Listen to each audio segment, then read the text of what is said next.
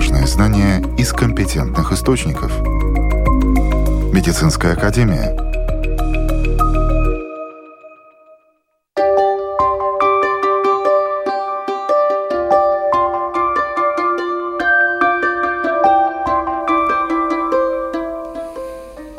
Здравствуйте, с вами Марина Талапина. Сегодня в программе Латвийские урологи в Рижской Восточной клинической университетской больнице одними из первых стали использовать передовые методы для диагностики новообразований простаты.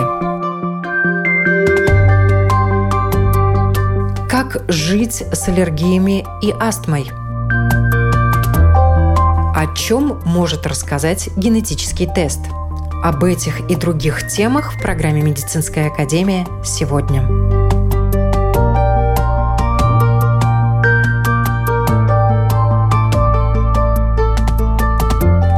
Урологии и онкологической урологии в Рижской Восточной клинической университетской больнице является крупнейшим центром в Латвии, где оказывают помощь пациентам с острыми случаями, делают операции в плановом порядке.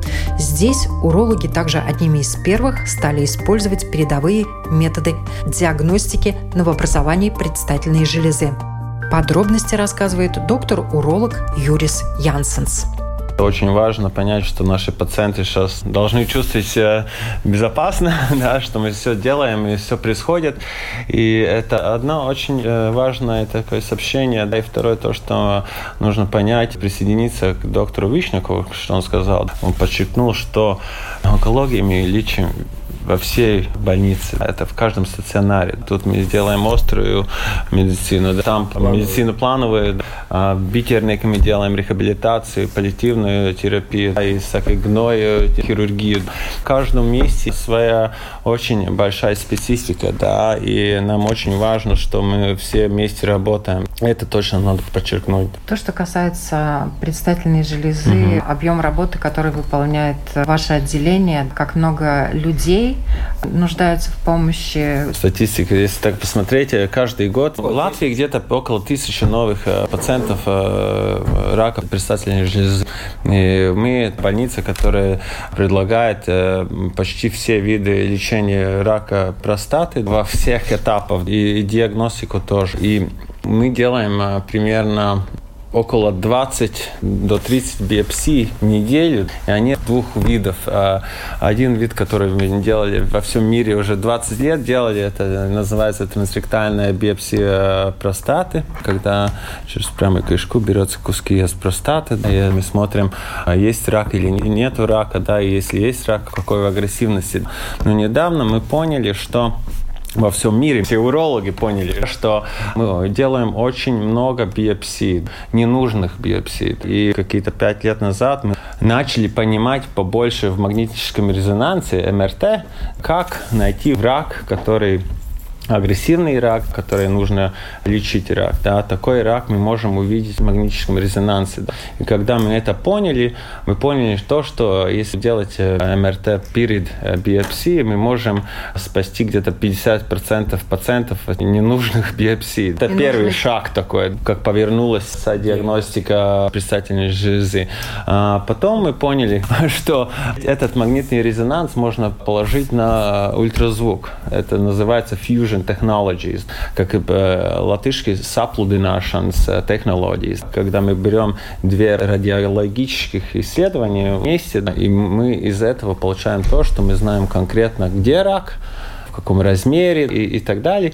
И это нам дает а, возможность, что мы можем э, взять биопсию точно конкретно из того места, где оказывается рак. Когда-то мы просто брали куски от каких-то конкретных зон, но сейчас мы уже конкретно берем биоптаты из простаты, из конкретных зон. Мы получаем очень хорошую диагностику. От этого мы получаем, что уменьшается повторные биопсии, и у нас улучшилась диагностика, мы можем найти рак, когда он еще очень маленький, только он развивается. И это нам э, дает очень хорошие знания, что с этим пациентом делать. Профессор Рижского университета имени Страдани, руководитель клиники урологии и онкологической урологии в Рижской Восточной клинической университетской больнице Вилнес Лиетуитес также рассказал подробности уникального метода диагностики. Предстательная железа 50 кубических сантиметра, а опухоль до одного кубического сантиметра, то иногда бывает очень трудно найти, где опухоль спрятался. И действительно в нем попасть, не попасть мимо. А в данной ситуации, при данной технологии мы можем четко попасть в конкретный узел и доказать, что там действительно это маленькая измененная э, часть ткани, это есть опухоль. Но также узнать, какие там внутри есть клетки, из чего выходит план лечения и понимая, как его лучше дальше этого больного вести. Вот это есть основная вот разница между предыдущим видом биопсии. И это важно, потому что мы можем сохранить предстательную железу и даже не предложить операцию, а какую-то тактику, и доктор это расскажет дальше. Расскажу, как это. Э, мысль такая, что мы знаем, как профессор говорил конкретно, какой это рак. И мы знаем то, что есть раки, которых э, не надо лечить, просто за ними нужно наблюдать. Это нам дает понятие, что вот этот пациент с таким видом рака, такой агрессивности, такой прогноз, и если мы знаем и полагаемся на этот диагноз, мы знаем, что эта диагностика очень четкая, тогда мы с большой уверенностью можем предложить пациенту самый правильный путь лечения. И в каких-то моментах мы активно наблюдаем за пациента, да, и он каждые три месяца амбулаторно приходит, э, показывается анализ ПСА, и мы понимаем, какая, скажем, ну, температура в простате. Если этот ПСА стоит на одном уровне, да, мы знаем, что этот рак неактивный, он не развивается, и нам ничего э, не надо надо делать. И в какой-то момент, если рак развивается, тогда мы можем активно начать э, лечить. Так что есть какая-то уже порция пациентов, да, которые мы э, уже не лечим, потому что каждое лечение тоже может быть токсичным. Потому что э, эти операции, которые мы делаем, да, эти все манипуляции, да, они не безобидны. Можно быть побочный эффект после их, да. Так что очень важно знать, э, кого лечить и кого просто наблюдать. И это, конечно, нам еще дает э, побольше ресурсов лечить тех, которых точно надо лечить. И это тоже очень важный этап, потому что у нас ресурсы, какие они есть, такие они есть. И лучше этих ресурсов использовать на людей, которых точно надо. Да? Последние годы на всех европейских съездах именно по онкологии подчеркивается мысль, что мы до сих пор недостаточно лечили тех людей, которые действительно нужно лечить, и слишком, может быть, даже много лечили тех, которые могли бы подменить рак предстательной железы и по своей натуре очень разновидный, хетерогенный. То есть одна часть больных, они будут жить 4, 5, 6 лет без развития рака, они только там будут сидеть и дремать, а некоторым будет рак очень быстро развиваться.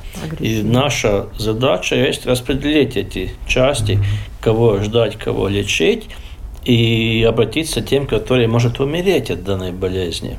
Поэтому нам крайне необходимо было более новейшая технология диагностики.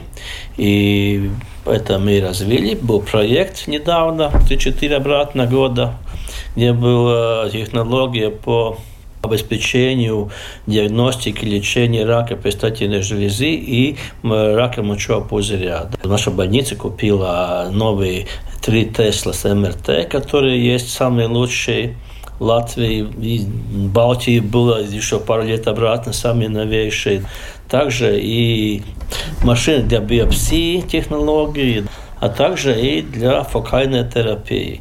Надо сказать, что COVID, пандемия нам, конечно, помешала всей этой ситуации, которую мы хотели внедрить, помешала по времени. То есть она нас остановила, и мы э, не смогли идти вперед так быстро, как хотели, потому что пациенты очень многие не хотели вообще в больницу идти. А сегодня мы видим очень много запущенных больных. То есть в любом случае сейчас COVID уменьшается, опять восстанавливается актуальность онкологии, но мы уже намного умнее и более обеспечены, чтобы идти вперед. И наши врачи, то есть доктор Янсон, да, учились и, и может это все дальше внедрить. Приятно было то, что в какой-то момент мы начали это делать. И в мире это вообще просто развивалось. И мы как-то попали в первый вагон с этими знаниями, да, и, и, и те процессы, которые мы э, решили, придумали 2-3 года назад. Потом уже начали делать во всей Европе то же самое, что мы делали. Так что это одна из хороших, такой приятных вещей, которые, которые можно гордиться, что мы в каких-то ситуациях уже делаем делаем современную медицину, которая еще не везде в мире делает. Да. Так что это очень приятно, да, это, конечно, дает нам мотивации, mm-hmm. что ну, нету так, что тут ничего не происходит. На вопросы Латвийского радио 4 отвечал доктор-уролог клиники урологии и онкологической урологии Рижской Восточной клинической университетской больницы Юрис Янсенс. Новости медицины.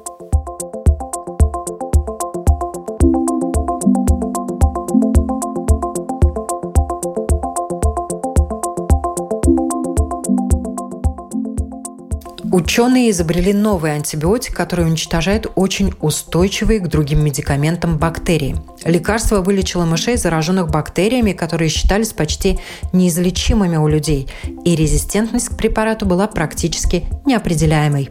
Препарат, разработанный учеными Калифорнийского университета в Санта-Барбаре, работает, нарушая многие бактериальные функции одновременно, что может объяснять как он убил все протестированные патогены и почему, собственно, после длительного воздействия препарата наблюдался низкий уровень бактериальной резистентности. Психологический стресс мешает выступлениям даже спортсменов-олимпийцев – Олимпийские игры 2020 года в Токио были уникальными не только тем, что проходили во время пандемии COVID-19, но и тем, что стали первым спортивным мероприятием, в котором измерялась частота сердечных сокращений участников. В исследовании приняли участие лучники мирового класса, которые боролись за олимпийское золото. Анализ их биометрических данных обеспечил эмпирическое подтверждение того, о чем давно подозревали любители спорта. Когда спортсмены чувствуют давление, их производительность страдает. Группа ученых в Англии изучила псилиум тип натуральных пищевых волокон, которые находятся в ряде продуктов, таких, например, как хлопья и йогурты. Исследования показали, что физическое состояние клетчатки оказывает большое влияние на газообразование, что часто связано с дискомфортом в кишечнике. Было обнаружено, что изменение структуры пищевых волокон способствует развитию здоровых кишечных бактерий и снижению образования газов, что может помочь людям с непереносимостью пищевых волокон и раздраженным кишечником. Новые антиоксиданты обнаружены в говядине, курице и свинине. Ученые разработали высокочувствительный метод обнаружения производных окисления дипептида и модозола. И модозолодипептид, которых много в мясе и рыбе, представляют собой вещества, вырабатываемые в организме различных животных, включая и человека. Они эффективны для снятия усталости и профилактики деменции. Состояние здоровья каждого последующего поколения человечества становится хуже. Современные ученые связывают это с негативной экологической обстановкой. Оседающие частицы неизбежно воздействуют на дыхательные пути человека, провоцируя аллергические и астматические приступы. Член Латвийского общества астмы и аллергии, человек, который знает, что это за заболевание не понаслышке, Элеонора Зуймача, в интервью Латвийскому радио 4 рассказала свою историю, а также как жить с аллергией и астмой и как их контролировать. Моя история достаточно длительная, долгая, потому что началось это где-то уже в детстве. Но просто тогда я жила в деревне. Это было как раз уборка сена. Очень типичный случай. Но в то время этому не придавали никакого особого значения. Родители довольно удивлялись, почему у меня всегда летом насморк. Где-то я простудилась. И, конечно, мне надо было, как э, всем другим детям, ну, сено копошить там его, э, потом убирать. Ну, конечно, по, по возможности не особо там тяжелая эта работа была, но достаточно для меня неприятная, потому что это всегда было связано с большим насморком. Но поскольку это было только такой небольшой период в году, то я особо этому, этим не страдала. И, в общем-то, многие года потом, когда уже я начала жить в городе Риге, в принципе, с этим не сталкивалась. Второй такой, наверное, ну, проявление большое вот такого, э, не только уже даже аллергического, ну, чисто насморка, а уже как астматический приступ у меня был студенческие годы, когда мы Э, поехали все вместе убирать картошку у какого-то из, из моих э, сокурсников, да, и тогда, когда мы после успешного уборки пригласили нас к столу, то просто мне вот в этом доме, в старом деревянном доме, становилось все хуже и хуже. Я, я очень помню, как все никак не могли понять, что со мной происходит. В том числе я сама тоже не могла понять, потому что просто у меня не хватало воздуха, я не могла нормально дышать. И, и тогда, конечно, опять-таки люди деревенские они думали, что у меня, ну как, заложила грудь, и мне надо мед и молоко. И чем больше меду, тем больше молока, тем мне хуже и хуже. Потом меня отправили в очень э, хорошо натопленную комнату и положили в перину из пуха перьев. Там мне стало совсем плохо. Я, в принципе, думала, что я сейчас умру, потому что воздуха совсем не было. В конечном счете вызвали скорую помощь, и в течение пяти минут мне стало совершенно нормально. Я отправилась домой, меня вкололи эфилин, наверное, я думаю, mm-hmm. в то время. И тогда, э, в общем, я обратилась к аллергологу и сделала вот первый тест, на что же у меня есть эта аллергия. Ну вот это вкратце вот это начало mm-hmm. всего этого. Аллергия может начаться в любом возрасте. Может на растения, может на пищу. Одна аллергия может сменять другую. Например, аллергическая реакция на отдельные продукты может пройти, а ей на смену может прийти реакция на домашних животных. Существует даже такое явление, которое медики назвали атопический марш. Это процесс последовательного развития аллергических заболеваний у детей в зависимости от их возраста.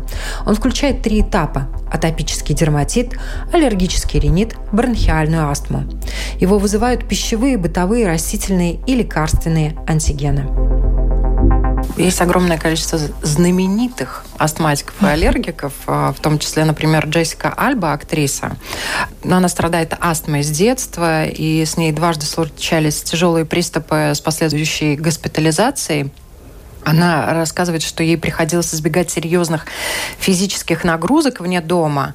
С 4 до 12 лет э, она была частой гостьей в больницах, но затем удалось определить оптимальный режим э, для того, чтобы жить э, с тем, что имеешь. И, если на съемках фильма ей сейчас требуется бежать ну, на камеру, то при ней всегда кислородный баллон и запас стероидов на случай приступа. Также делилась своим опытом известная российская фигуристка Ирина Слуцкая. Ее, собственно говоря, отдали в спорт для того, чтобы укрепить легкие, потому что в детстве она страдала приступами, и маме сказали, отдавайте в спорт, куда похолоднее, кстати, да. что, может ну, быть, не всегда правильно. Элеонор, вы чем-нибудь увлекаетесь спортивным? Ну, я довольно активный человек, в общем-то, особенно в молодости. Я, я, в принципе, занималась довольно активно горным туризмом. Я, во-первых, географ по своей специальности географ, и это уже достаточно говорит о том, что это довольно активные люди. Мы ездили часто на туриады, на Кавказ, ну, довольно много гор я облазила в свое время. А потом, в общем-то, как раз вот в связи с этой болезнью, у меня там тоже были довольно экстремальные ситуации, когда я попала в реанимацию и довольно тяжкий период был. А это было как раз то время, когда доктор-пульмонолог Шилинч, он организовал группы для астматиков в горы mm-hmm. с целью как раз их этим лечить. И вот это так поразительно, что в мае я была в реанимации, а в июле я с 20 килограмм рюкзаком на плечах э, шла в горы. Вот такие вот сравнения. Да? Но это говорит о том, что на самом деле аллергия, астма – это не приговор? Во-первых. А во-вторых, чем время. больше знаешь, как говорится, информирован, вооружен. Если э, каждый год в одно и то же время mm-hmm. вас мучает сильный насморк, вы когда рассказывали про сено, я сразу почувствовала запах сена, кстати. Вот безудержное чихание, глаза слезятся, нос чешется, раздражительность и головные боли, а иногда и удушье, пора посетить аллерголога, то, что касается пыли, то, что касается плесени в доме, от этого, конечно, когда это выявлено, надо по максимуму стараться избавиться. Угу. Потому что это раздражители, который будет мешать, и, и вряд ли ситуация может улучшиться, если от этого не избавиться. Ежегодно в Латвии продается миллион упаковок медикаментов, которые снижают аллергические реакции, и около 10 тысяч упаковок рецептурных препаратов. Противоаллергические медикаменты пользуются спросом круглый год. Важные знания из компетентных источников. Медицинская академия.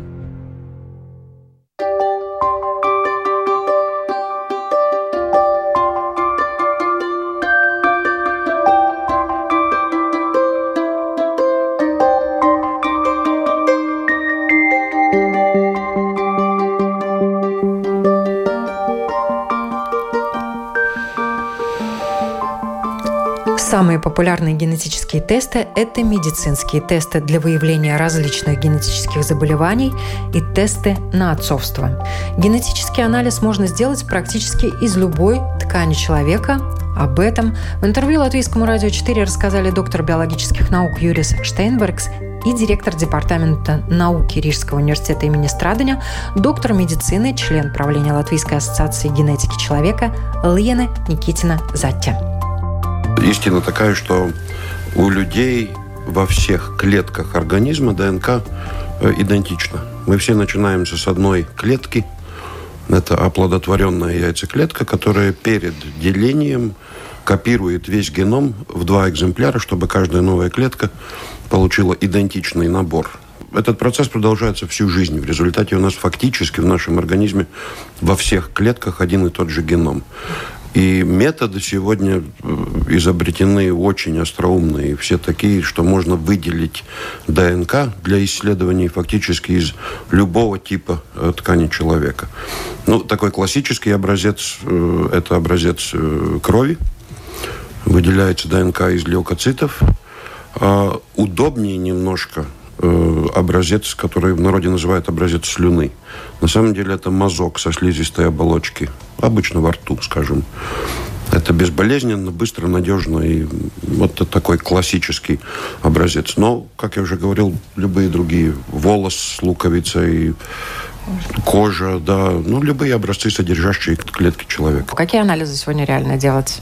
Пожалуйста. Мы в Генере делаем медицинские анализы. Это для диагностики разных болезней. И также мы делаем э, анализы для судов.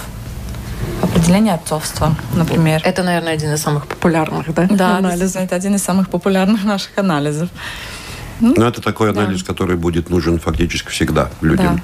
Он позволяет отцам спать спокойно. Не только отцам. А бабушкам, дедушкам очень часто. И бывает даже самим мамам это. А приносят материалы тайно. Да. Да, да, да? приносит. Угу. Мы успешно делали из жевательных резинок, из окурков, из э, ремешков наручных часов, даже из э, крестика, который люди носят на груди. Нательного, да? да. Ну, очень много разных образцов. Соски детские. Правда, одна очень важная вещь. Любой такой образец, который принесен, он для нас образец неизвестного происхождения. То есть мы ни в коем случае не можем писать имя какие-то или персональные данные этого человека, поскольку мы не знаем происхождение образца. Только человек, который заказал анализ, он уже знает, кто стоит за этим образцом. Нас тоже часто спрашивают, а почему этот анализ такой дорогой? Ну, потому что, во-первых, реагенты для этого используются очень дорогие. Также аппаратура, на которой эти анализы делаются, она стоит ну, сумасшедшие деньги, скажем так. Ну, конечно, если нужен анализ, который оплачивается государством, то, естественно, это только при условии, если есть соответствующее направление специалиста. Какие анализы оплачиваются государством? Ну, разные. Например, анализ на риск целиакии, анализ на хемохроматоз, на синдром Жилбера, на тромбофилии. Очень разные анализы. Пренатальный анализ э, на Раз. наиболее распространенные синдромы, например, синдром Дауна, синдром Эдвардса, э, синдром Патау, ну, то есть трисомии. Э, если образец околоплодовые воды, да, так а, это называется амниоцентез. амниоцентез да. Это тоже оплачивается государством. Какие еще заболевания можно выявлять при помощи генетических тестов, помимо тех, которые вы упомянули? На самом деле генетических тестов в мире существует десятки тысяч. Если кто-то приходил к нам и говорил, проверьте мои гены – первый вопрос нашей стороны, вот который из 23-25 тысяч генов вы хотите проверить? Технологии уже такие, и мы можем этому человеку проверить все его гены, взяв один единственный образец. То есть просеквенировать весь его геном или эксом, или, ради бога, что только вы хотите. Да? Другой вопрос – что делать с результатом. Да, что делать с этой информацией? Это Мы можем дать насыщенный. человеку твердый диск, там, ну, сколько там, терабайт, по-моему, или сколько информации, если весь его геном. Угу. Ну, найди кого-нибудь, кто тебе расшифрует все это и расскажет, что там нашли. Я более чем уверена, что вы, ученый, народ любопытный, и свои гены вы точно проверили. Некоторые, конечно, проверили. Конечно, да. некоторые. Так, чтобы все не, не надо чинить то, что не сломано. Мы находим, например, мутацию какую-то, а что она делает, мы еще не знаем. И человек просто, у меня мутация, что сейчас со мной будет? А и никто ему ничего не может сказать. Но если вот вопрос стоит так, э, что можно в Латвии предложить да. людям, которые хотят что-то, или, например, доктор считает, что надо Можно. проверить вот конкретный ген, конкретные мутации, то ответ на самом деле очень такой хороший. Э, все, но, может быть, не все тут на месте, угу. потому что многие анализы, они нужны такому маленькому количеству пациентов, что многие лаборатории просто, и наша в том числе, не в состоянии довести этот анализ до такого, ну, скажем так, рутинного статуса. Ну, человек пришел, мы ему вот это делаем. Но есть в лаборатории тут поблизости в Европе, вот, которые э, специализируются в конкретных анализах. То есть любому пациенту любой анализ можно подобрать где-то и в наши дни отправить э, образец чистую ДНК, например, это вопрос 24 часов. То есть это очень быстро, и, и так оно и делается.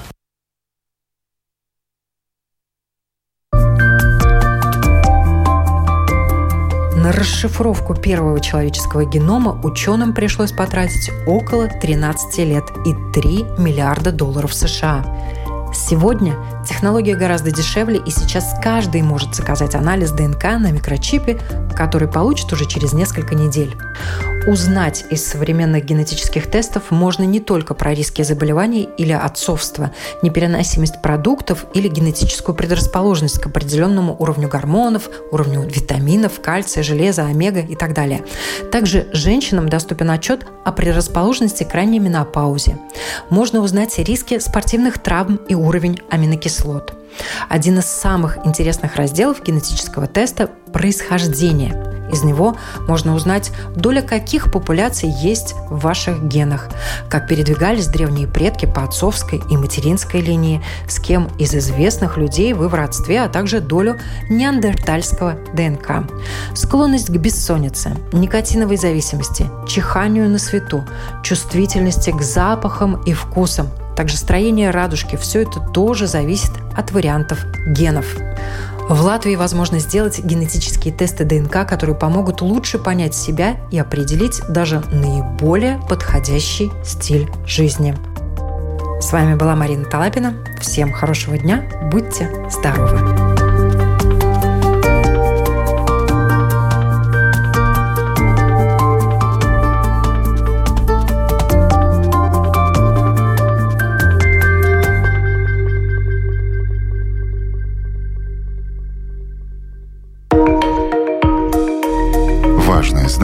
Из компетентных источников. Медицинская академия –